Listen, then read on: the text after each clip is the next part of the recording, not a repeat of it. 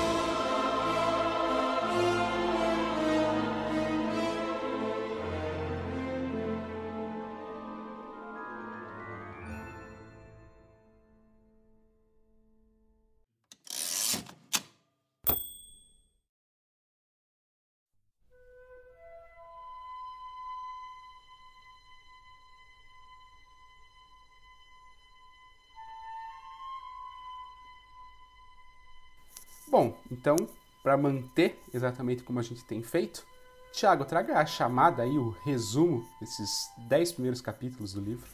Beleza. Harry passa o verão todo sem notícias de seus amigos e descobre que um elfo doméstico chamado Dobby é o responsável por isso. Após uma chegada turbulenta em Hogwarts, o trio de amigos se depara com uma situação inusitada. Uma mensagem na parede afirma que a câmara secreta foi aberta.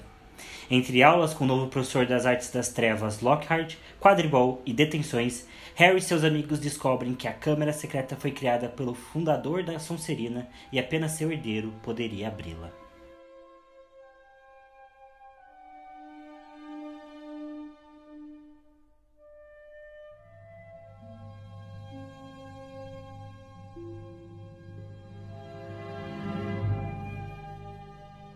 Bom, então começamos esse, é, esse livro que ele já tem algumas nuances diferentes aí do primeiro. É, mas Pedro, traga aí sua primeira consideração sobre, sobre a Câmara Secreta. Olha, a primeira consideração ela é muito mais ah, literária, digamos assim, do que propriamente com a história, com o enredo né, desse, desse segundo livro. É, mas eu acho que é uma coisa bem comum em, em sagas, especialmente sagas infanto-juvenis, né? É, que se enquadra bem aqui o primeiro e nesse caso o segundo livro de Harry Potter, é, que é a questão de você ficar relembrando a cada livro, a cada início de livro, né, por ser uma saga longa, ficar relembrando os personagens, né? Então assim, eu acho que as primeiras 10 páginas do livro basicamente são a, a momentos em que o narrador está relembrando quem é o Harry, relembrando que ele mora com os tios, relembrando que os pais foram assassinados por um bruxo das trevas, relembrando que ele é um bruxo, estuda em Hogwarts, aí comenta dos amigos e tudo mais. Então ele, ele perde, digamos assim, bastante tempo é, relembrando, assim, né, trazendo de novo quem é o Harry. E pra gente que já conhece há muitos anos quem é o Harry, dá, fica um pouco chatinho até de ler em alguns momentos. Mas eu entendo, né, que faz o sentido por se tratar de sagas, mas eu acho que é mais para sagas justamente desse público que eu comentei, infanto, juvenil e até mais infanto, assim. Porque Percy Jackson também isso, também tem isso, né, de ficar relembrando quem é o Percy, que é um semideus e tudo mais. É, Harry Potter tem muito forte isso. A saga Rangers também tem, né, que é outra saga que, que eu li e gostava bastante na época, né, também tem isso. E se a gente... Senhor dos Anéis eu não sei porque eu não li os livros. Mas eu diria que talvez não tenha tanto, assim, relembrar quem é o Frodo, relembrar o que é o Anel e tudo mais. Não, não sei. É, até, até porque o Senhor dos Anéis era para ser um livro só, né? Então acho que ele foi dividido depois da, da escrita dele, né? Então acho que não era a ideia dele precisar relembrar, porque era uhum. pra ser tudo um livro, né? É, não. Aí faz, faz sentido mesmo, né? Imagino que não tenha. Mas, por exemplo, as Crônicas de Gelo e Fogo, né? Que são os livros de, de Game of Thrones, é, é, são sagas, sagas longas, e não tem isso. justamente eu acho que é por ter um teor um pouco mais adulto, um teor mais denso, um, um, uma obra, de um modo geral, mais complexa, né? Aí acaba que a narrativa não fica relembrando os personagens, né? O segundo livro não começa a relembrar quem é o Jon Snow, relembrar quem é, é o Jaime Lannister. Em geral, não tem tanto isso quanto tem em Harry Potter, por exemplo. É, até porque se fosse fazer isso com todos os personagens, ia ficar o livro inteiro, né? Mas eu tava comentando com o Pedro, falando sobre isso, que em Goth até tem um pouco, né? Mas no quinto livro, é, ele passa algum tempo dos personagens relembrando o que eles fizeram é, no, na última história. Mas isso porque entre o terceiro e o quinto livro, é, alguns personagens somem da história, né? Então alguns dos personagens aparecem no terceiro, não aparecem no quarto livro, né? E só vão aparecer no, no quinto. Então acho que faz sentido essa recapitulação, porque como são livros muito grandes, é, não é todo mundo que vai parar para reler, né, para relembrar o que os personagens fizeram, sem contar o fato de George Martin ter um tempo de escrita muito longo, né? Então Acho que são quase 10 anos entre o quinto e o quarto livro, né? Então faz um certo sentido recapitular. Mas Harry Potter não tem essa distância tão grande entre uma história e outra. E se eu não me engano, cara, até no quinto livro, a J.K. ainda vai estar tá fazendo isso de falar, ah, porque as coisas podiam ser de tal jeito para Harry, mas para Harry era diferente, porque Harry era um bruxo. Como se a gente não soubesse há cinco livros que o Harry tem uma vida de merda porque ele é um bruxo. É que não é uma vida de merda, mas ele tem problemas seríssimos porque ele é um bruxo, né? Sim, exatamente. Né? Acho que é uma característica forte de sagas é, infanto-juvenis mesmo, né? É, e assim, não trouxe como crítica, né? Falando que eu acho super ruim. Eu, particularmente, não gosto mesmo, porque eu já conheço a história há muito tempo, né? Então, eu vou reler, eu já sei que é o Harry, já sei que ele é o bruxo e tudo mais. Mas não acho que seja necessariamente um defeito literário, né? Eu trouxe só porque foi algo que me chamou a atenção, é, que eu não, não tinha reparado ainda, né? Mesmo relendo recentemente, esse foi um ponto que não tinha me saltado na época, mas agora relendo mais uma vez, né? Então, minha segunda releitura, minha terceira leitura como um todo, é... eu fiquei, cara, são 10 páginas só relembrando quem é o Harry? Como assim, cara? Não, não sei se precisava, né? Mas enfim, de novo, né? Não trago como uma crítica, mas o ponto que me chamou a atenção e aí eu queria compartilhar com vocês, nossos ouvintes. É, e já puxando para falar um pouco sobre o começo da história, é, eu não me importo tanto com essa recapitulação, porque eu acho que a J.K. Rowling até faz de um jeito legal, porque eu gosto muito, eu já falei na, na, até no outro episódio da saga, que eu gosto muito dos começos de Harry Potter, né? Toda essa parte dos personagens é, ali dele na casa dos Dursley, né? E, e, e mostrando como os Dursley são.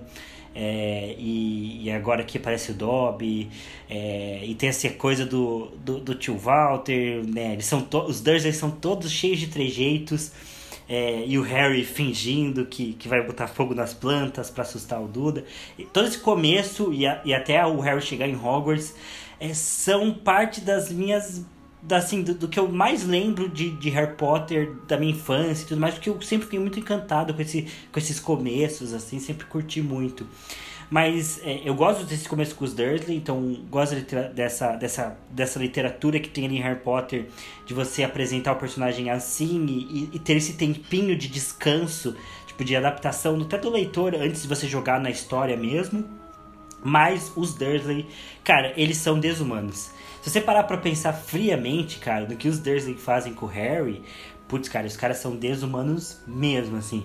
Tipo, cara, os caras dão um baita de jantar e, e fazem um monte de coisa e, e deixam o Harry comer só um pão com, com sei lá que que ele come o pão, mas é Pão tipo uma fatia queijo. de pão. É, um pão com queijo enquanto ela fez um baita de um jantar. Ela faz o Harry trabalhar a tarde inteira, é, fazendo coisas. Mas, cara, os Dursley são desumanos. Cara, eu ia trazer isso mesmo, porque. E até tem pior, né? Porque depois do, do ocorrido ali com o Dobby e tudo mais, a gente já traz isso, a gente já comenta especialmente sobre, sobre o Dobby. Mas depois desse ocorrido todo, Harry fica trancado no quarto. E ele recebe refeições míseras e comenta que ele, que ele chegava a doer as entranhas dele de fome e tal. Cara, isso é muito desumano. Tá literalmente deixando o Harry preso tratando ele o mínimo possível só para ele sobreviver mesmo, mas sabe, uma condição totalmente ridícula, assim, sabe? Então os Dursley realmente são escrotos demais, assim. Eu até anotei, né, conforme eu fui lendo e fui trazendo os tópicos que eu queria falar, aí um tópico que eu escrevi foi só isso, Dursley escrotos, que eu queria justamente falar sobre, sobre essas questões. E, cara, é, é até difícil traçar um paralelo, né? É, mas a gente vai falar um pouco mais sobre a profundidade do livro depois. Só que é, eu lembro que teve uma virada de chave para minha para minha inter- interpretação de Harry Potter, que foi pensar que Harry Potter já começa com uma história pesada, né? Ele já é uma história diferente do que seria uma história para crianças no começo, porque o, o plot de Harry Potter inicia com um assassinato, com, com duplo homicídio, né? Com o assassinato dos pais do Harry. Então esse é o start da história, né? Que história infantil, né, que começa com o assassinato. Tem Nemo, que o pessoal usou bastante, né? Que se você falar a sinopse do Nemo sem falar sobre os personagens, você vai falar da sinopse de um é, de, de uma família que é, a mãe é, é, é morta assassinada tentando proteger os filhos, que são massacrados, e só sobra um filho deficiente, que anos depois é sequestrado e o pai tem que sair atrás dele. Parece um filme de missão impossível, do Busca Implacável, mas é Procurando Nemo. É, mas Harry Potter é um pouco assim também, né? A história começa com duplo homicídio. E aqui a gente vê, até um, um pouco mais claramente do que no primeiro livro, é que o Harry sofre de cárcere privado, né? Ele sofre é, uma situação. É, como é que é o nome? Insalubre. É, né, de, de, de, vida ali, né? Os, os, tios deles deveriam ser realmente presos, né? Por conta disso. E a J.K. Rowling coloca tudo isso numa história infantil. E eu acho que é bizarro, porque é até difícil traçar um paralelo, porque não existe uma boa razão para eles fazerem isso. Eles fazem isso com o Harry porque eles são os escrotos e porque o Harry é diferente. Tipo, o Harry, e o Harry, é, ele não é nem visivelmente diferente. O Harry é diferente porque ele tem essa condição de ser bruxo e eles são tão preconceituosos com, com o fato do Harry ser bruxo que é, eles fazem isso. Família e eu acho que eles só inglesa. não é família tradicional inglesa, né? E eu acho que eles só não deixaram o Harry morrer porque lá mais pra frente na saga a gente vai descobrir que, que existe um, um é, existe uma ameaça, né? Algo assim em relação ao Dumbledore que ele faz para Petúnia, é, que obriga ela a proteger o Harry, né? E aí mostra que é meio obrigado. Mas, cara, é, é, é, terrível, né? É completamente desumano a forma como eles tratam o Harry. É, e aí. Ah, bom, depois eu entro mais nesse ponto, né? Mas vai ser um choque bem grande com, com como os Weasleys trataram, né? A, a, a ida do Harry pra Toca foi diferente, mas depois a gente entra. Ainda nesse arco, né? Desse início aí com os Dursley e tudo mais, é, boa parte aí desse tratamento é justificável, entre aspas, né? Pelos tios do Harry por conta do episódio com o Dobby, né? Então aqui tem o, a, a, a, primeira aparição do Dobby, né? Que é um personagem muito bem quisto, né? Pela maior parte dos fãs de Harry Potter e tal. E que particularmente temos dois fãs de Harry Potter aqui que não gostam tanto do Dobby. É... Mas é porque ele já começa assim, né? Ele já chega ali e é meio chato, né, cara? Ele removeu as cartas dos amigos do Harry, então o Harry passou o verão todo naquela merda de casa dos Dursley sem ter notícias dos amigos, porque o Dobby estava né, interceptando as cartas.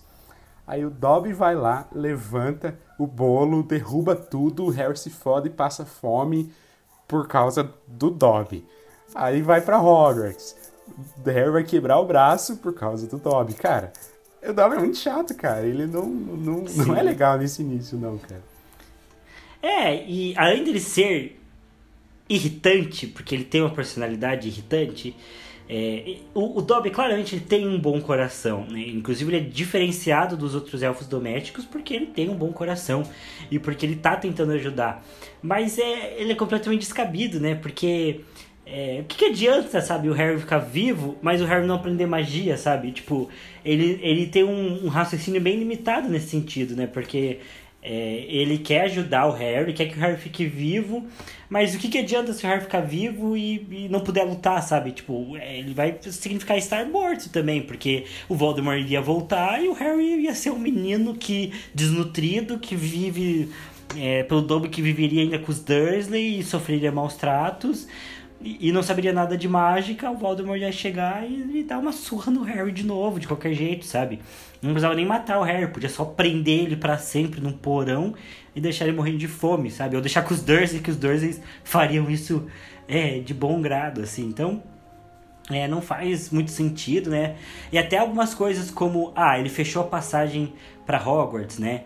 É, beleza, então o que, que aconteceria, sabe? É, até a Minerva fala, ah, vocês podiam ter mandado cartas, né, quando eles chegam lá. Então, tipo, provavelmente ele teria fechado a passagem e os, mandado uma carta e, sei lá, os pais do Rony iam conversar lá com os, com os diretores, professores e iriam dar uma, uma, uma explicação para isso, né, e, e, iriam fazer com que eles pudessem ir de outra forma para Hogwarts, né. É, mas né, pra, tanto para os meninos na hora, que daí eu entendo, né, porque ficar desesperado e querer fazer as coisas de jeito, ainda mais quando você é criança, faz sentido você ter tomado umas atitudes meio idiotas, mas pro Dobby, sabe, ah, fechei a passagem do Harry, mas ele poderia ir de outras formas, né, então, como foi, de fato, então, sei lá, o Dobby é meio inconsequente e e, e sem contar que ele tem um método. Eu até acho que isso faz parte da história, assim, da, da, da intenção da autora, dele ter esse. É, ser um tipo de humor meio, meio irônico, assim. De tipo, ah, ele quer, ele quer proteger o Harry, mas ele tá tudo bem para ele quebrar o Harry com um balaço, sabe?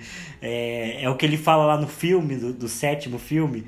Ah, Dobby, você tentou matar gente, que ele fala pra Bellatrix na mansão dos Malfoys, lá nas no Relíquias da Morte, que ele joga o lustre em cima deles, ela fala assim, ah, Dobby, você tentou matar seus senhores, aí o Dobby fala assim, não tentei matar, só queria ferir gravemente, esse é o Dobby, sabe, e eu acho bem irritante, mas assim, eu não acho que ele seja um personagem que, que, ah, eu tiraria da história, eu acho irritante, mas eu acho que ele funciona dentro da história. Eu, eu gosto dele estar na história. É um personagem que realmente faz, faz sentido e, e soma no universo de Harry Potter. Sim, né? é. Isso que eu ia, ia trazer também, né? Eu acho o Dobby irritante, essa é a palavra, né?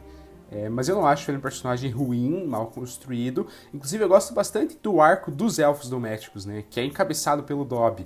Mas essa questão dos elfos, de um modo geral, sendo bem explorados e terem sido muito mais né, na época do Voldemort. Tanto que é por isso que o Dobby idolatra o Harry, né? Ele fala, olha, antes de, da queda do Voldemort, era muito ruim pra gente. Pra mim continua ruim, porque eu tô com os Malfoy. Mas ele não fala que tá com os Malfoy, mas como a gente já sabe, é por isso. É... Mas pros outros melhorou muito e tal, foi por sua causa, né? Então tem essa questão dos elfos serem explorados, mas ainda vários deles serem, né? E daí o Dobby vai ter toda a luta, né, do, do, elfo livre, ele vai usar roupas e tudo mais. Eu gosto desse arco, assim, até a Hermione vai apoiar bastante a causa depois, né? É uma coisa que os filmes cortam, né, mas que os livros vão trazer um pouco mais. E o Dobby vai ter importância na história, né? Em vários momentos ele vai ser relevante. No sétimo, no, no sétimo livro ele é relevante, né, para ajudar eles ali e tudo mais. Então o Dobby ele tem uma importância para a história, ele funciona dentro da história, e eu gosto do arco dele de um modo geral, né? Dos elfos como um todo, mas que nesse caso para a história é encabeçado né, pela, pela narrativa do Dobby. Então não é esse o ponto, né? O ponto é só que, especialmente nesse início, ele é bem irritante, né? Que é justamente isso que o Thiago comentou, né? Esse tom irônico dele de tipo, ferir gravemente tudo bem, mas eu não queria matar. Então não é uma coisa que necessariamente me agrada pessoalmente. Mas, de novo, não acho que seja ruim para a história. Acho que bem pelo contrário. É, eu particularmente não gosto tanto da pira da Hermione com os elfos, porque acho que antropologicamente ela tá errada, porque ela não respeita a vontade dos elfos, que tem como sentido servir, para eles isso é bom, e eles gostam, né? Até no quarto livro isso vai ser explorado. A Hermione é meio salvadora branca aí na história. Mas isso a gente fala lá no quarto livro, né, no Cálice de Fogo, que vai ser uma das pautas da história. Mas uma coisa que eu acho interessante que tem muito nesse livro é que a chegada do Dobby da casa do Harry já traz o mistério. É, e aí aqui eu acho que fica a marca de as, da fato das câmeras secretas e da, do Prisioneiro de Azkaban, principalmente, serem histórias de mistério. É, isso vai estar tá claramente é, aqui nesse momento da, do, do, livro e começa com a chegada do Dub. É o, o Dub que, que apresenta o mistério pro Harry, né? Ele fala que uma trama terrível tá para se concretizar. E cara, eu acho muito legal. Eu acho que no livro, eu, eu, eu prefiro um pouco do filme nesse sentido, mas eu acho que no livro fica ainda perdido um pouco no jeito lúdico como a história é contada, assim, sabe? Acho que esse primeiro livro ele ainda é bem, bem lúdico, assim, e é uma questão de, de literatura. Até, eu acho que eu já mencionei várias vezes que tem um, um vídeo chamado Como J.K. Rowling é, Escreve Mistério, né? Inclusive, meu segundo episódio, quando eu ainda era sozinho nesse podcast, Triste, triste e Solitário. É, sim. É, né, é, é, foi um pouco sobre isso, né? Sobre mistério. E a J.K. Rowling tem todo um jeito assim de escrever mistério e está muito claro no segundo e no terceiro livro. Mas é um jeito não tão convencional em relação a romances policiais e thrillers e tudo mais. É, mas eu acho que aqui já tá, sabe? Pô, você tem um personagem do Harry que você já conhece, que ela recapitula ali nos Durs e tudo mais, e do nada aparece esse, esse bicho na casa dele que você não sabe direito o que é e que fala pro Harry, ó, oh, você não pode ir pra Hogwarts, que é o que todo mundo que tá lendo tá esperando, inclusive o Harry. Você não pode ir pra Hogwarts porque é, algo de muito ruim vai acontecer e é melhor você ficar aqui. Ele não explica o que é, mas claramente ele tá assustado. E cara, isso já dá um, um tom assim de putz, que será que vai acontecer, sabe? Eu queria muito ter a oportunidade de reler Harry Potter sem conhecer, sabe? Re ler pela primeira vez, é, sem conhecer os filmes, porque deve ser uma experiência muito boa. É, eu, eu realmente também queria bastante ler, ler do zero Harry Potter, né? Nunca vai acontecer, não tem mais como, já foi a minha primeira leitura, mas seria legal se, se pudesse acontecer de novo. É, mas, mas realmente, esse, essa questão do mistério que, que o Thiago trouxe, ela me pegou bem forte na minha na primeira vez que eu reli, né? Então isso foi ali em 2019, eu acho, já faz em dois anos. Mas ali que eu, que eu pensei no, no, na Câmara Secreta como livro de mistério e que ele é tenso em vários momentos, né? Porque as, a, a, a, as pessoas que vão sendo petrificadas, os personagens, né? Começa com a gata, depois o Colin, depois vai para frente, né? Os, os, petrificados e o Harry vai ouvindo voz e vai surgindo mensagens com sangue na parede e tudo isso já começa com o Dobby, né? Como o Thiago trouxe, do tipo, olha, você não pode ir para Hogwarts. Mas tipo, putz, tá no começo do livro, cara, como não pode? Por que não pode? Quem é o Dobby? De onde ele veio? Quem que ele serve e tal? É, então, realmente é um livro que eu acho que trabalha muito bem, assim. Que mesmo já conhecendo a história, eu consigo entrar bem forte no clima, assim da, da investigação, passo a passo deles, como que eles vão descobrindo, um pouco da tensão, né? Do tipo, cara, tem um monstro que tá petrificando pessoas, a gente não sabe o que é, a gente não sabe como se virar, cara, mas a gente tem que dar um jeito, sabe? E eles vão e vão, vão dando esse jeito, né? Então eu realmente gosto bastante dessa questão do mistério. É... Enfim, quando chegar no Prisioneiro de Azkaban, né? Pode ser que, que eu mude um pouco a, a, a ideia, né? Eu mude um pouco a visão. Mas hoje eu acho que esse é o livro que tem mais mistério de Harry Potter. Eu acho que a Câmara Secreta, para mim, pelo menos de experiência, tem sido o mais forte. É, de novo, né? Eu vou reler todos eles, né? Pode ser que mude esse, esse, esse conceito no decorrer da obra, mas para mim tá bem forte aqui no, no, segundo e eu gosto bastante também, né? Sei que o Thiago é mais aficionado em, em mistério, mas eu também gosto e esse livro para mim traz isso, assim, eu, eu curto bastante.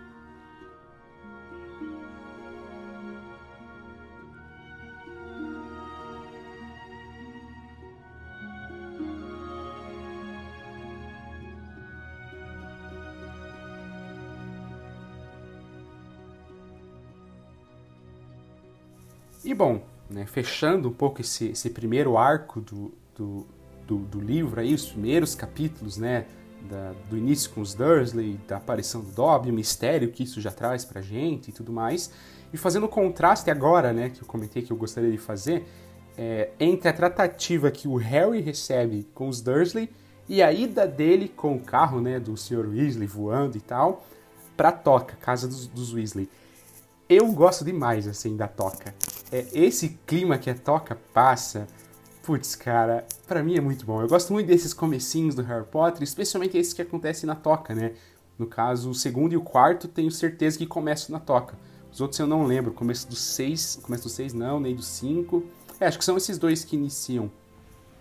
O 7 também tem, tem bastante cena na toca, não necessariamente o comecinho, né? Mas é, boa parte do uhum. livro é na toca, né, no, ali do, do, primeiro, do primeiro arco da história.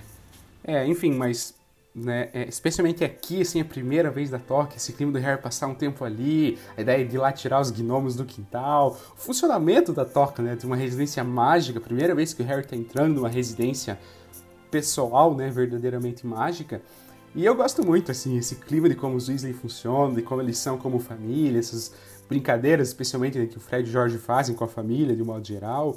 É, eu, eu gosto muito, assim, me passa um clima, me passa um clima muito gostoso, assim. Eu, eu leio e eu me sinto confortável, eu me sinto bem, assim, com, com esse início na toca, assim, eu realmente gosto, gosto bastante mesmo. E aí, nossa, aí já é uma, uma virada de chave pro Harry muito grande, né?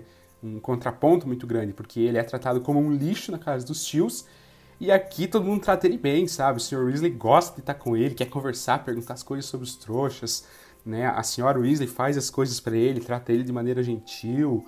É, enfim, eles saem jogar quadribol ali nas férias e tal. Então, assim, o Harry começa a viver de fato, né, nos momentos que ele está em Hogwarts, e nesse caso agora no momento que ele está na toca, né? Tanto que até o próprio, o próprio narrador comenta que pro Harry aquele acho que foi o melhor mês da vida dele. Foi o mês que ele mais foi feliz na vida dele, foi aquele mês que ele passou ali na toca antes de Hogwarts, né? É, e eu tenho essa impressão, assim, eu sinto um pouco dessa felicidade do Harry, porque para mim é um momento que não é necessariamente significativo, né? Do tipo, nossa, tá acontecendo coisas na história, meu Deus. Mas é um momento que a história tá ali, calminha, mas que, putz, pra mim me causa um conforto muito grande, assim. É o famoso quentinho no coração. Né? Exatamente. Né? É, e, e, acho que o sexto livro também vai ser na toca, cara. Porque o, eles vão lá com o Slughorn e depois o Dumbledore deixa o Harry na toca. Que eles têm uma conversa dentro do, do armário de vassouras, uma coisa assim. É, eu lembro bastante. Mas, cara, acho que Harry Potter, esses momentos assim na toca, eu acho que eles vão ser realmente esses momentos mais familiares, assim, mais marcantes, que eu acho que é parte da magia de Harry Potter, assim. É de você sentir tão tão feliz, assim, é, é para mim é um pouco daquela coisa assim, anos de solidão, de você sentir que você é parte daquilo, assim.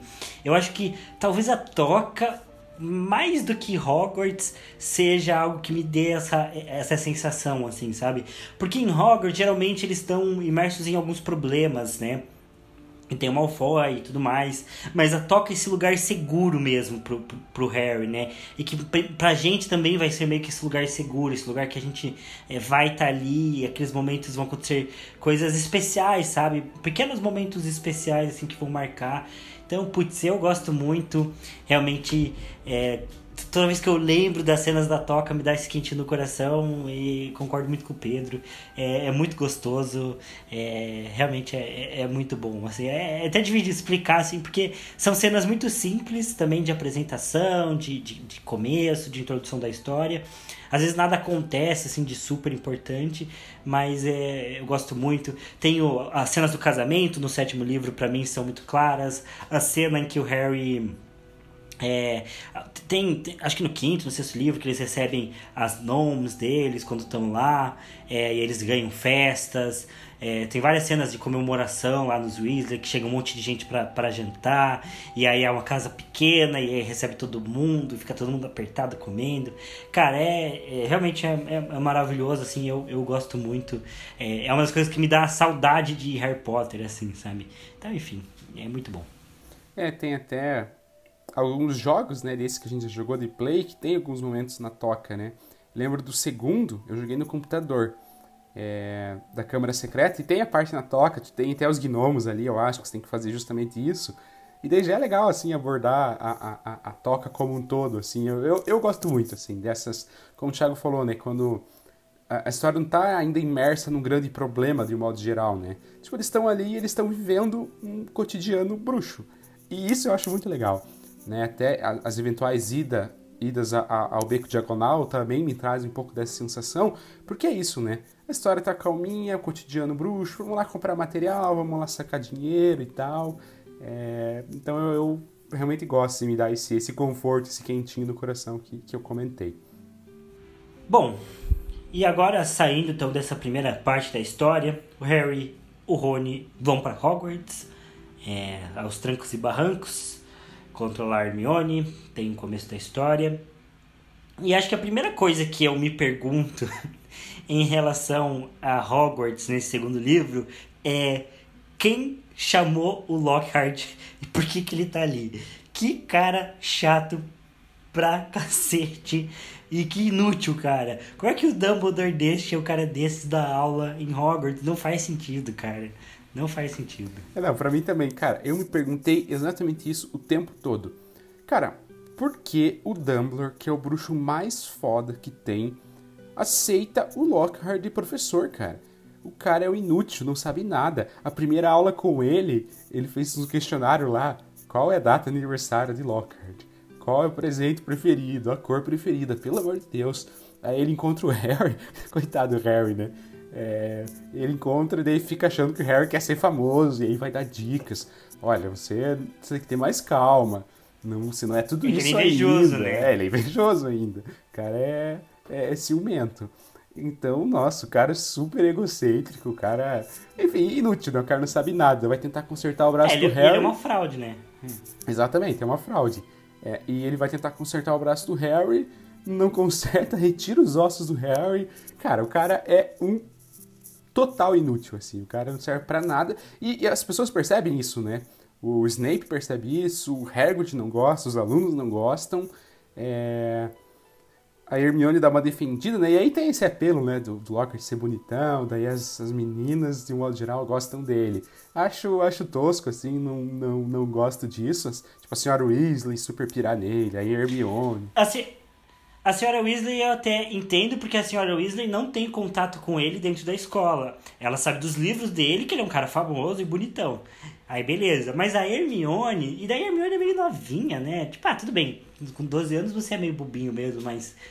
A Hermione é tão inteligente, né? Eu acho que não faz sentido ela cair na lábia assim do Lockhart É, não, não cai tão bem assim. Mas é é justamente isso que eu penso. Como que Dumbledore, sendo um cara foda, aceita Lockhart como professor, sabe? Pra mim não faz tanto sentido. Tem uma própria explicação que o livro traz, que é a questão, né? é, acho que até o Hagrid talvez que comenta, não lembro agora. É o Hagrid.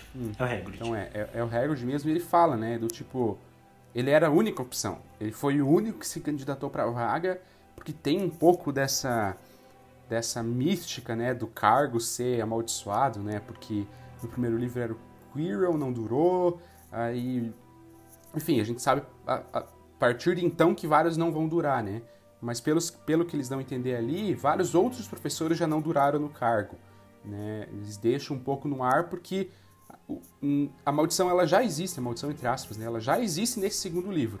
Os professores não durarem e tal, então tem um pouco dessa mística e aí as pessoas um pouco que, que evitam, né, o cargo. E aí acaba que Lockhart se candidata e é aceito e entra. Mas ainda assim, cara, não sei, às vezes era melhor deixar sem ninguém do que deixar o Lockhart, sabe? Pod- Podia ser o Dumbledore, é, podia ser o Snape, cara. Diz que. Não vai dizer depois que o Snape sempre quis o cargo, que ele sempre quis. Putz, eu acho que era muito mais fácil achar um professor de poções meia-boca e deixar o Snape ser professor de arte de defesa, de defesa contra as artes das trevas do que colocar o Lockhart. O cara é uma fraude, velho. O cara é completamente inútil. Qual o rigor nesse colégio? É tipo, qualquer um pra dar aula, põe o Filch pra dar aula, então, que talvez seja mais qualificado do que o Lockhart. E o Filch nem faz magia, meu É, é, é bizarro, né? Porque na- nas cenas depois que vão acontecendo os feitos do livro, né? Tipo as petrificações e tal, tá sempre o Lockhart ali falando meio que sozinho e pros outros ali. Tipo, ah não, com certeza foi isso. Ah, se eu tivesse aqui, eu saberia o contrafeitiço que ia salvar ela. Ah, com certeza foi isso. Aí o Dumbledore fala, não, ela não foi morta. Foi petrificada. Aí o Lockhart. Ah, bem que eu imaginei, tava com cara. Sabe, o cara é uma completa fraude e ao vivo, assim, todo mundo sabe. É, é bizarro. O Lockhart é um personagem bizarro. O Lockhart me lembra que eu e Pedro estamos juntos, né? E acho que foi no primeiro ano, tinha um, um mito que um dos nossos professores, o professor de história que a gente teve, que ele tinha falsificado o diploma, que ele não era professor, e aí ele. E aí tinha umas coisas curiosas, porque ele era um professor legal e a turma ia bem na aula dele. Mas por quê? Porque as aulas que ele passava ele, ele basicamente passava só aula de slide, né? E pra história, considerando que você já sabe o conteúdo ali, se você já tem uma, domin uma dominância ali dos temas, é super fácil fazer uma aula, porque né, o conteúdo que a gente estuda história é tosquíssimo e, e super fácil passar uma pesquisa no Wikipedia, você consegue passar uma boa parte do conteúdo que é obrigatório aí para passar para principalmente no primeiro ano, que é uma recapitulação até do que você já viu em anos anteriores, né? Não tem lá tanto aprofundamento. E ele passava várias, ele fazia revisões para a prova que ele passava as respostas quase. Então, quando o pessoal falou que ele falsificava o diploma, ah, eu pensava tipo, ah, faz um certo sentido. E aí, ter um professor com diploma falsificado no colégio do Brasil, eu até acho plausível. Mas em Hogwarts, é o, basicamente é o único colégio de magia que tem ali na, na, na Inglaterra e ali no Reino Unido. E os caras não, não tem o mínimo de rigor para escolher o um professor, sabe? Tipo, será que não tinha nenhum candidato melhor mesmo, não tinha nenhuma outra solução, foi colocar a fraude Lockhart. E cara, quando você olha ele falando dos feitos dele, você percebe que é tosco, assim, sabe? A gente não tem os livros do, do Lockhart, mas parece tosco, sabe? Que ah, ele usou uma poção lá para enganar um vampiro e transformou ele em uma outra coisa. Tipo, sabe, é, uma, é umas paradas meio idiotas, assim. Ah, eu não entendo. Eu acho que, que a J.K. Rowling só precisava enfiar esse personagem pro final da história, né? E ela deu o jeito de pôr ali, mas deu uma ignorada no fato de, de não fazer muito sentido, né? E, e no sexto livro a gente tem um pouco mais é, dessa ideia do, do rigor que, que, que o Dumbledore vai ter para escolher o professor. Só que se você para para pensar um pouquinho, é, até o Lupin, eu não sei exatamente por que, que o Lupin se torna professor de, de defesa contra as artes das trevas, né? Eu não sei se isso vai ter um, uma explicação melhor no livro, né? Eu não lembro. Mas também me parece meio aleatório, assim, né? Tipo, não, não fala muito da, da formação do Lupin com aquela experiência prévia dele e tal. A diferença é que ele vai ser um professor bom, né? Os alunos vão gostar e tal. Mas não sei se ele também tinha muito experiente, era muito experiente. Então, enfim, é, no, no, quesito cargo de defesa contra as artes das trevas, Hogwarts é Brasil. É, é, aí, é no cu quarto livro, vão, quarto livro vão pegar um cara tá tomando poção para se passar pelo professor. só, só desgraça, né? Não, isso porque o Kirill já era meio que o inútil, né? É. Porque ele tinha medo, dizer que ele tinha medo. De... É, mas. É, tipo, é. Sei lá, sabe? É, depois você a Dolores. A Dolores talvez seja a pessoa mais qualificada para dar aula de defesa contra as artes das trevas. Se você for parar pra pensar no currículo. Na verdade, o Moody talvez seja realmente uma boa opção, porque ele é um auror experiente. Só faltou um, um, um, teste de, de antidoping ali nele, né? Pra verificar se, ela, se não estava usando nenhuma substância. Mas enfim, né? É, pode ser aí um, uma falha, talvez, da história, ou algo intencional da J.K., mas enfim. Achamos curioso e, assim, realmente o Lockhart é um personagem chato e que parece muito isso, né? Que a J.K. colocou ele meio ali, só porque no final ele vai ter uma certa relevância, uma certa importância ali para a história, né? Mas enfim. Mas de qualquer forma, acho que tem alguns pontos que são já melhor, me, melhor trabalhados assim nesse início, né? É, o ponto que eu, que eu acho legal, que eu acho que é bem construído, é até a questão das mandrágoras, né? É, até mandrágora é legal, porque eu não sabia, mas mandrágora é uma, uma criatura até mitológica, né? Não, não foi uma criação da J.K., ela já existe no, no universo mitológico, digamos assim, né? Até The Witcher, né? Os livros de The Witcher falam de mandrágora e tudo mais. Se procurar no Google vai ver que tem registros, registros não, né, mas é, a, a ideia de mandrágora, o conceito da mandrágora já existe há muito tempo e tudo mais. Eu não sabia, antes eu achava que era de Harry Potter, mas né, foi mais um, um uso que a J.K. fez aí de, de, da cultura mágica, entre aspas, que já existe, né. Mas enfim, eu acho que é bem trabalhado, né, faz, faz sentido, porque ela vai ser extremamente importante no final, porque é ela que vai trazer de volta os petrificados e tudo mais. Mas já começa a fazer sentido aqui, porque é a alderbologia, eles vão tratar de mandrágora e tal, então já introduz a mandrágora aqui, é, eu acho que, que fecha bem, assim, né, o arco mandrágora até, né? Não fica um deus ex-máquina, né, de chegar depois, do nada, ah, a mandrágora vai trazer as pessoas de volta. Aqui eu acho legal, né, que a gente já se preocupou em trazer isso desde o início, né, então é, é, esse é um ponto que me, me, me chamou a atenção, que, ok, já começa a ser bem trabalhado. E outros pontos, é, é até um pouco da, da até maturidade da história, né? Esse livro ele já é mais maduro que o segundo, que o primeiro, aliás. É, já sinto alguns pontos de, de diferença, né? É, tem na questão do Dumbledore, que acho que o Thiago comenta um pouco mais depois, Mas o Dumbledore ele já perdeu um pouco aquele ar de, de maluco, né? De bruxo, de, de gênio maluco, assim, de biruta, como eles próprios falam no primeiro livro. Aqui é um Dumbledore já mais sério. Ele aparece pouco, mas ele é um pouco mais sério. É, a própria pegada da história já ficando um pouco mais tensa e tudo mais. Acho que os momentos lúdicos, barra bobinhos, por assim dizer, acho que eles vão diminuindo assim nessa história. Ainda tem, ao meu ver, né, um, uma ligação bem forte com o primeiro livro, né, com essa questão da, da, da, da do, do, aspecto lúdico, é o Nick quase sem cabeça, né? Que chama ali eles pra festa e ele tá super abalado porque ele não entrou na, na, na sociedade dos sem cabeças, e daí os sem cabeças são super populares, eles chegam com a cabeça fazendo piadinha, sabe? É, é, é infantil, é infantil, é uma coisa bem lúdica, bem infantil, e que esse livro ainda tem, mas que o primeiro tinha muito mais. Então eu acho que aqui já mostra um pouco dessa progressão, assim, de que a história ela tá mudando para um ar um pouco mais sério. É... Outra mudança, né? aqui já é Hagrid de fato, né? aqui já é oficial Hagrid, nada de Rubio, nenhuma citação para Rubio aqui. Então já é uma, uma mudança do primeiro livro e tal. É, enfim, então eu percebo essas mudanças que por meu entendimento, são para melhor, né? Porque deixam a história mais madura, mais densa. Até o próprio enredo aqui eu já acho ele bem mais sério do que o da Pedra Filosofal, por exemplo.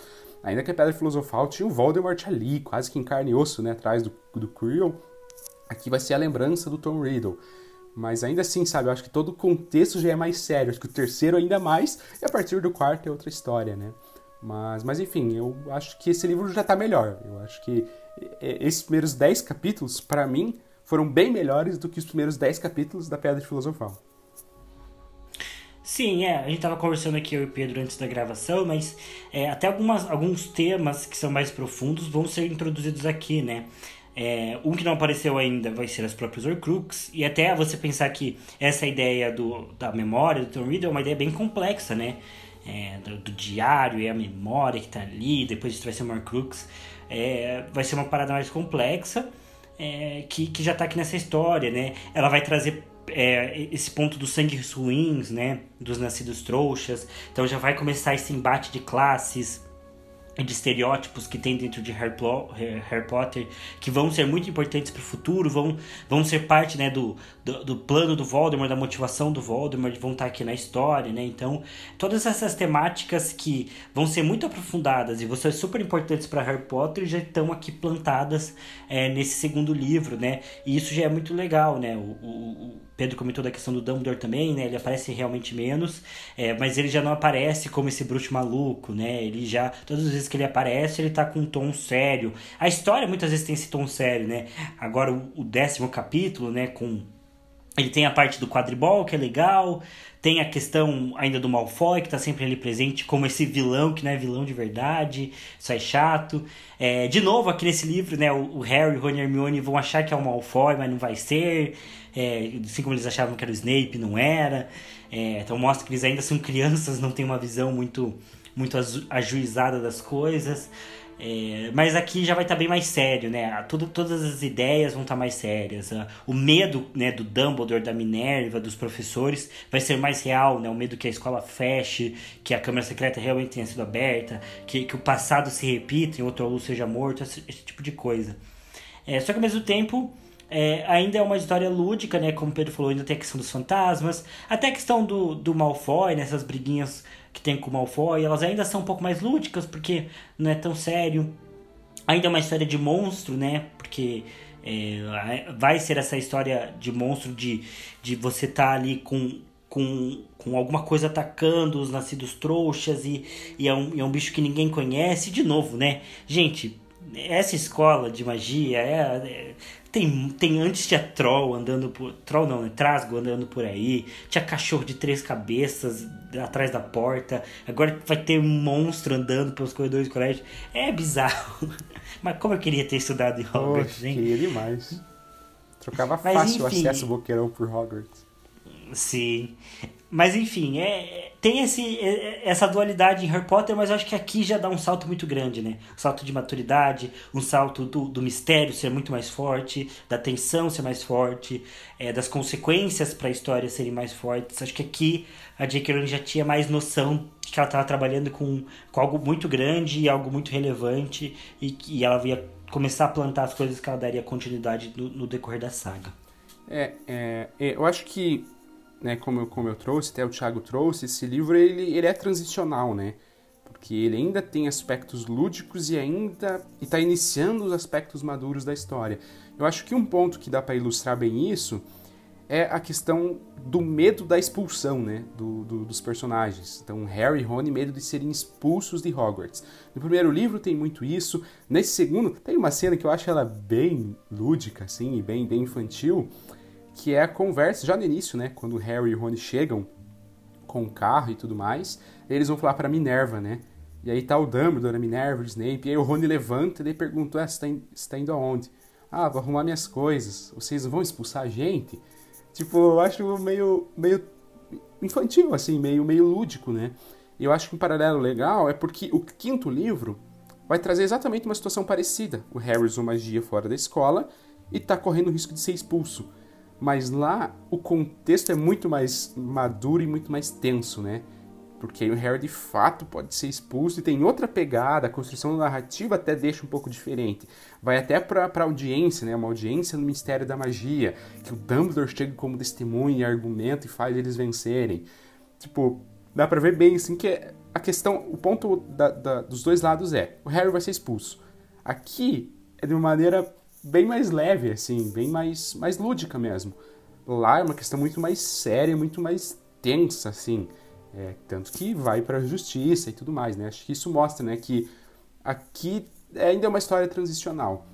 Mas esses aspectos, né, é, que já traz na né, questão do sangue ruim, da questão dos nascidos trouxas, putz, isso eu acho bem legal de Harry Potter. Eu acho que, que é uma, de uma profundidade bem grande, assim, porque tá falando de preconceito, né? Tá falando dessa questão de de existir ali uma raça pura de, de, de, de, bruxos com sangue puro que se acham superiores e acham que não, não, não os, os, os nascidos trouxas não têm que ter acesso a, a, ao nosso conteúdo, não tem que ter acesso à nossa magia. Eu acho que isso é profundo porque isso é bem visível em vários aspectos da nossa sociedade, né?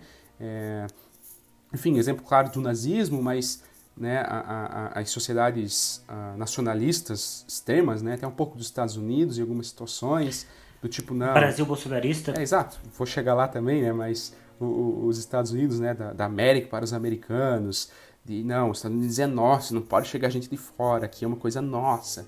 É, o Brasil bolsonarista com os inúmeros preconceitos, né, de, de, de excluir totalmente alguns grupos, né, em geral os grupos de minoria. Então, ah, excluir homossexual, por que não? Nosso Brasil, os nossos valores, eles estão só na família tradicional. E Harry Potter traz isso, sabe? É um livro infantil, infanto-juvenil, e que ele traz todos esses valores, né? Essa ideia de ter um grupo que se acha merecedor de mais direitos do que os outros e vão fazer atrocidades por conta disso, né? Porque o Voldemort, o ponto central dele quase que é esse, né? Ele quer a dominância do mundo bruxo. Ele quer que os bruxos dominem não só os sangue puros dominem sobre os sangues ruins tratados na história, mas que os bruxos dominem sobre os trouxas, né? É, então ele quer uma soberania, uma supremacia dos bruxos. Quase que essa é a ideia central do Voldemort que vai percorrer todo o livro. E é profundo, porque isso tem inúmeros exemplos na nossa sociedade, nossa sociedade brasileira, mas na nossa sociedade mundial também. Então eu acho bem legal esse ponto e ele já começa a ser profundo aqui, né? Mesmo no segundo livro, mesmo ainda tendo esse aspecto lúdico, ele já está com, esse, com essa temática que vai atravessar todos os livros praticamente, né?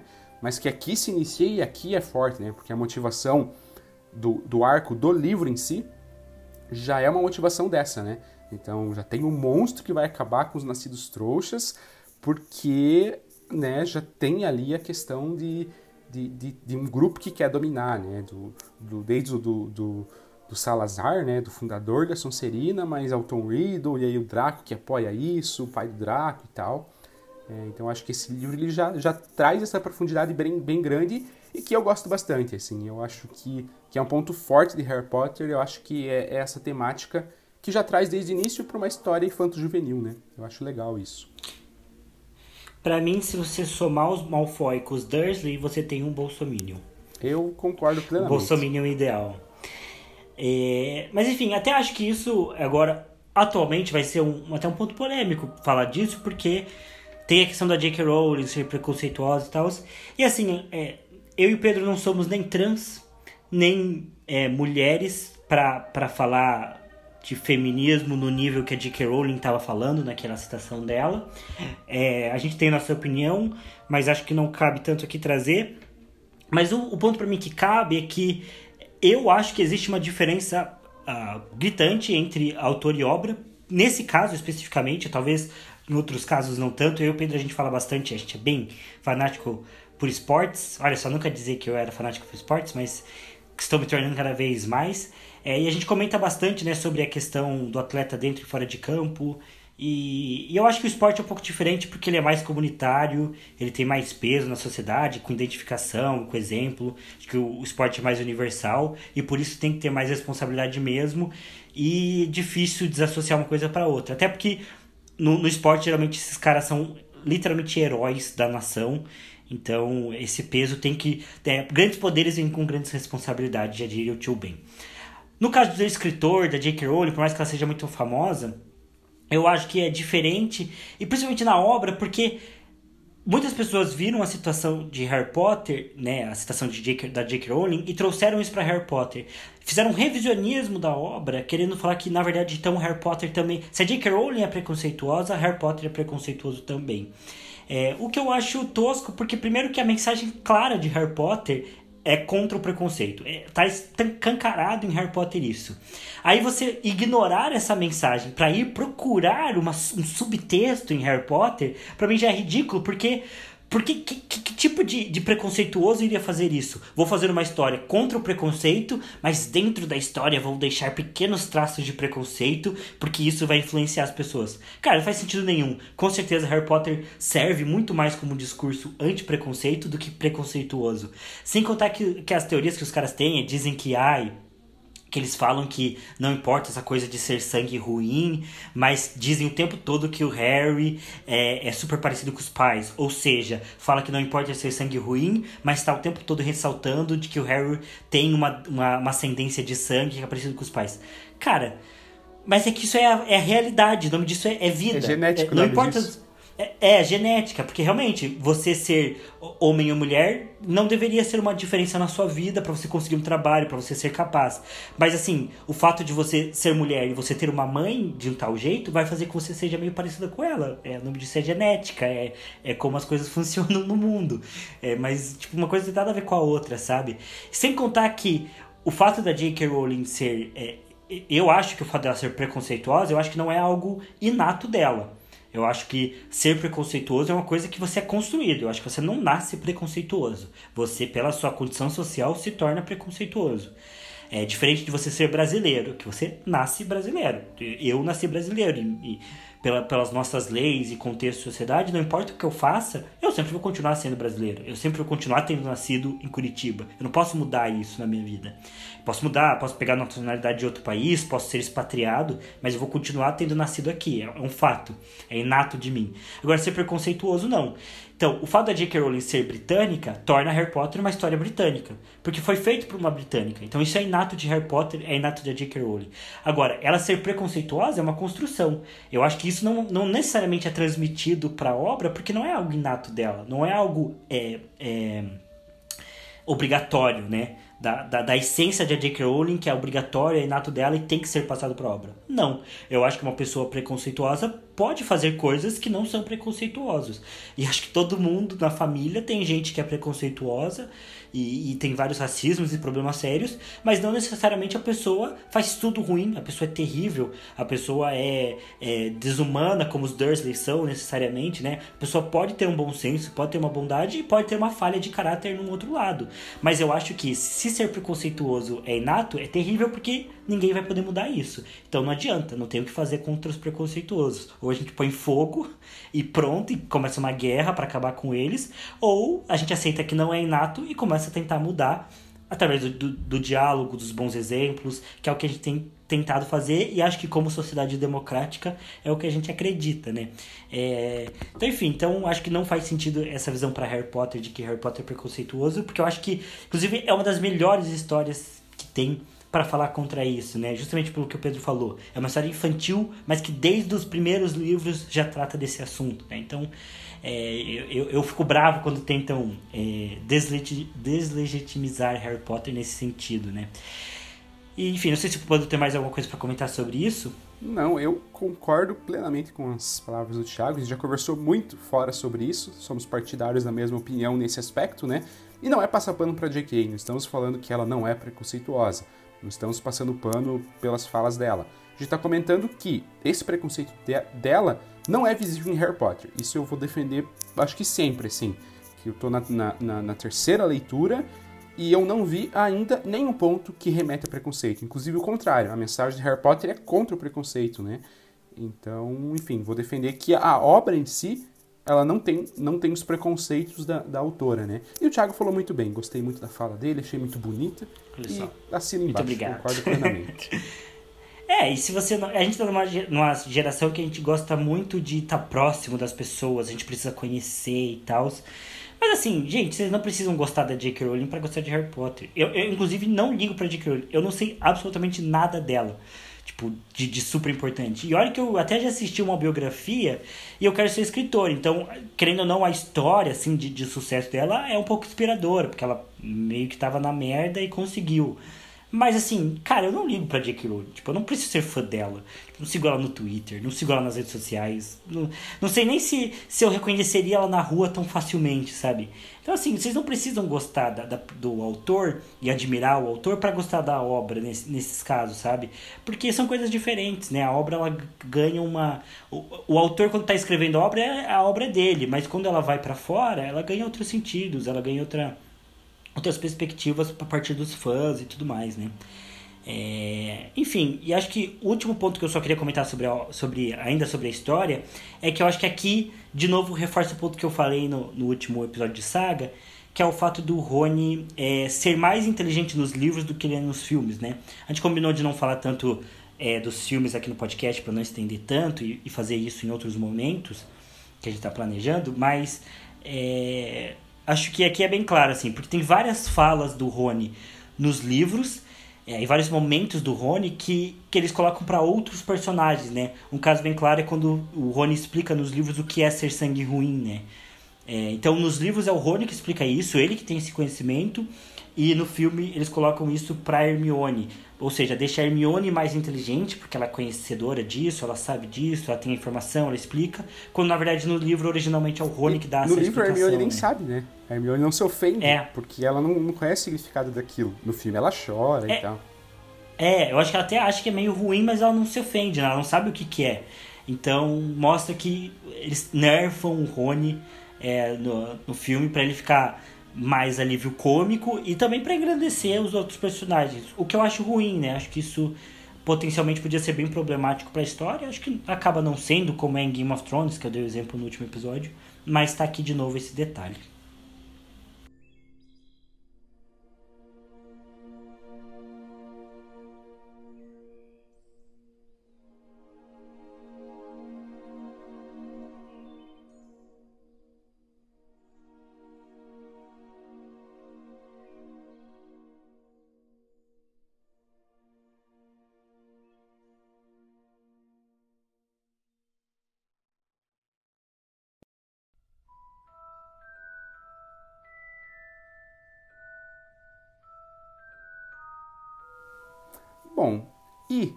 Para fechar nosso quadro de sempre, Tiago, seu momento Malfoy e seu momento Weasley desse, desses primeiros 10 capítulos.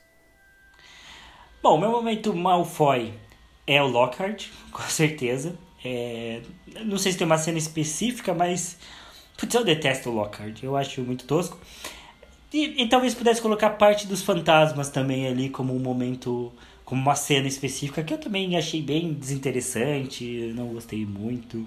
Acho que também foi só pra J.K. Rowling recapitular quem era o Nix quase sem cabeça, porque depois ele vai, ele vai ser importante também.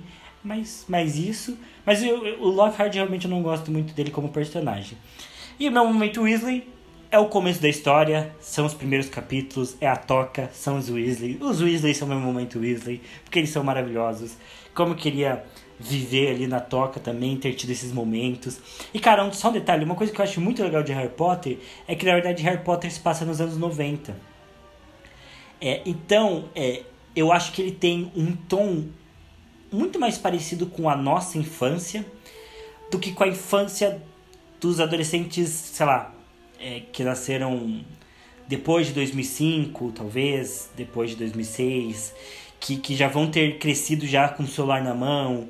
É, a nossa infância, por mais que a gente seja dos anos 2000 também, a maior parte dela, na verdade a gente, a gente é de, dos anos 90, mas por mais que a gente tenha crescido nos anos 2000, a gente ainda pegou uma fase que, putz, celular era um, um mito quase no, no começo, a gente ainda brincava na rua. Cara, eu joguei muito futebol na rua, nossa, na rua mesmo, no hour. É um que brasileiro, loucura. Thiago, né? Tem eu alegria nas pernas ali.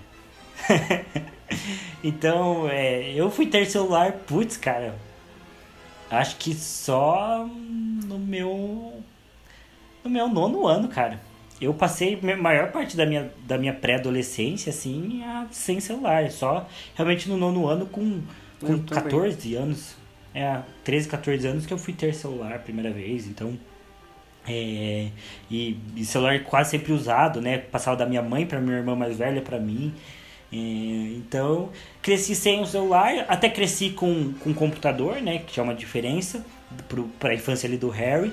Mas eu acho que é muito mais próximo, assim, essa ideia de você brincar com os amigos no quintal, né? Inclusive, eu brincava muito de Harry Potter com os meus primos, brincar de brincar, assim, de imaginar. Não sei, assim, para mim eu tenho essa impressão que, que é uma conexão forte, assim, é, e por isso é meu momento Weasley. E os seus, Pedro? Diga aí.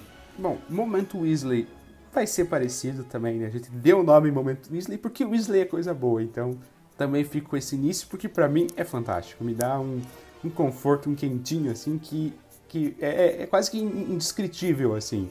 Uma coisa que eu sinto muito forte e que me faz bem, né? São essas cenas e essa cena de início na toca e tudo mais. Então é o meu momento Weasley do livro. E o momento Malfoy, eu acho que eu vou dar pros Dursley também. Daria pro Lockhart, mas só para diferenciar um pouco. Dou pros Dursley porque eles são literalmente desumanos com o Harry. É uma coisa, nossa, absurda, assim. Então, o meu momento Malfoy, que poderia também ser momento Malfoy barra Dursley, o nome, né? Que ambos são escrotos. É, eu dou pro, pros Dursleys nesse, nesse caso, nesse início também bem conturbado por Harry na casa deles.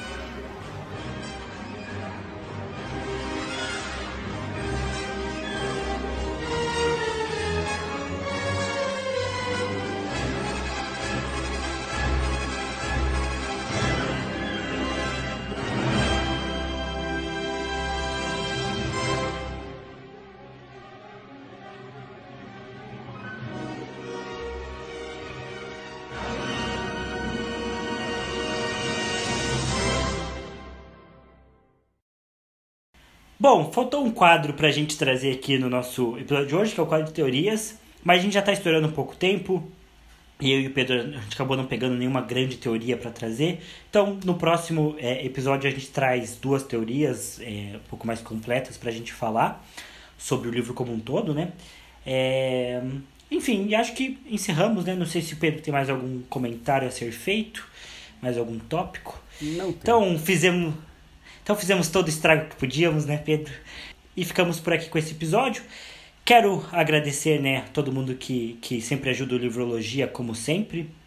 Então, a minha queridíssima noiva, quase esposa, Milena Stephanie, e a Tiffany Magaldi pela parte das artes e da capa. É, também o André Mate pelas trilhas sonoras originais. É, e agradecer você também, querido ouvinte, que está acompanhando aí a saga é, que está curtindo. Inclusive, Pedro, é, ontem chegou para Samela, que foi a nossa ganhadora do nosso sorteio do, do Livrologia. Ontem chegou para ela, lá em João Pessoa, chegou o box de Harry Potter que a gente enviou. Demorou um pouquinho para a gente enviar, pandemia e tudo mais, mas a gente conseguiu e, e chegou tudo certo, né? Ela já mandou o um videozinho agradecendo. Então, parabéns, Samela.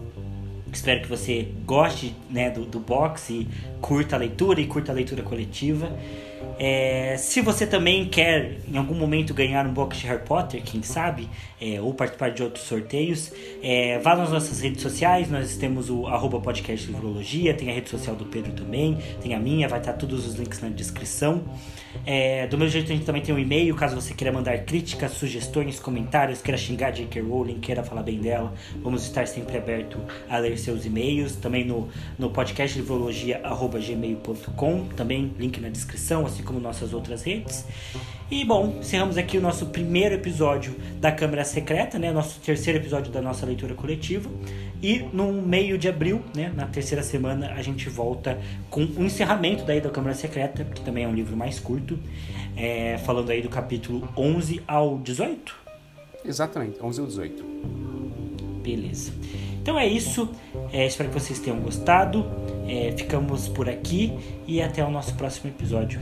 Valeu. Valeu.